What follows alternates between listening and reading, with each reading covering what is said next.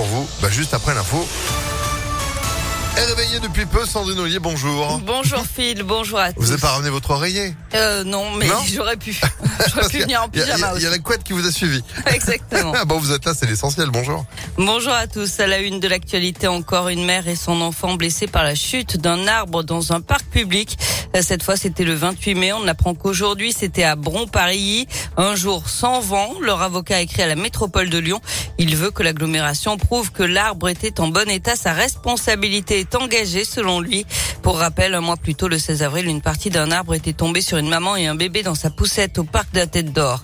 Une grosse frayeur hier soir à Vénissieux. Les policiers ont été appelés pour des coups de feu en rafale vers 18 heures dans un immeuble du centre-ville. Des rumeurs se sont propagées rapidement parlant d'un mort. Un important dispositif de police et de pompiers ont été dépêchés sur place euh, pour rien finalement. Sans le progrès, il s'agissait d'un appel malveillant. Deux adolescents ont tenté de prendre la fuite en empruntant le métro D à la station Paris, direction Vèze. Ils ont été interpellés. Un trafic de stupéfiants démantelé à Lyon. Deux individus ont été interpellés, dont un membre des Dalton. Ils livraient des points de deal dans les 7e et 8e arrondissements. Au moment de leur arrestation, euh, mardi, 32 kilos de résine de cannabis ont été trouvés dans leur véhicule. Ils étaient en possession d'une grosse somme d'argent. Euh, L'un d'eux a reconnu les faits. L'autre disait ne pas être au courant de la présence de drogue dans le véhicule. Il devait être jugé hier en comparution immédiate. Et puis le choc en Saône-et-Loire. Un adolescent de 14 ans est en garde à vue après la mort d'une jeune fille de 14 ans elle aussi, dont le corps a été retrouvé hier matin à Clessé, près de Mâcon. Le jeune homme est passé aux aveux. Il a confirmé avoir donné rendez-vous à la victime, sa petite amie, dans la nuit, comme c'était leur habitude, et l'avoir poignardé à plusieurs reprises.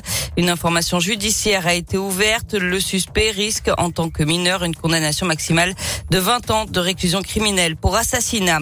Et puis encore une agression à la prison de Saint-Quentin-Falavier hier en fin de matinée.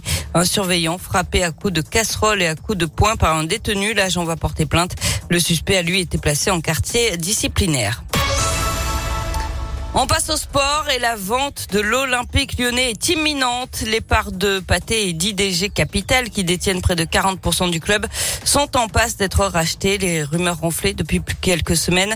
Lors de la conférence de presse organisée hier matin pour le retour d'Alexandre Lacazette, le président Jean-Michel Aulas est revenu sur ce dossier qui pourrait totalement changer l'avenir de l'Olympique lyonnais. Il y a un certain nombre de, discussions. Il n'y a rien de, de conclu. Il n'y a aucune certitude euh, sur les discussions qui sont euh, menées. Il y a des plusieurs investisseurs potentiels qui euh, se sont manifestés. Il a été précisé qu'on allait faire euh, un certain nombre de renforcements des fonds propres très significatifs. Et deuxièmement, euh, voilà que, j'allais rester à la tête en tant que président directeur général du, groupe. Là, on est dans le money time, c'est-à-dire que bon, mais tout peut basculer.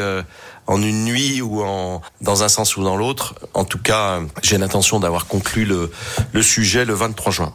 Et un investisseur américain aurait pour objectif de racheter une partie des parts de Jean-Michel Aulas et d'injecter 100 millions d'euros de capital supplémentaire selon le quotidien L'équipe. Une information démentie par le président du club. Toujours en foot, Autriche-France ce soir en Ligue des Nations, c'est à 20h45. Les Bleus n'ont pris qu'un point en deux matchs. Et puis du cyclisme avec la victoire hier du Belge Wout van Aert sur les routes de Saône-et-Loire. Le maillot jaune remporte la cinquième étape du Critérium du Dauphiné. Les coureurs seront dans les Alpes à partir d'aujourd'hui. Près de 200 km au programme entre Rive en Isère et Gap dans les Hautes-Alpes. Ah bah, ce sera sous le soleil, forcément, qui est de retour. On va en parler immédiatement pour la météo. Merci Sandrine. Vous, vous revenez à 7h. À tout à l'heure. À tout à l'heure, 16h34. Météolion.net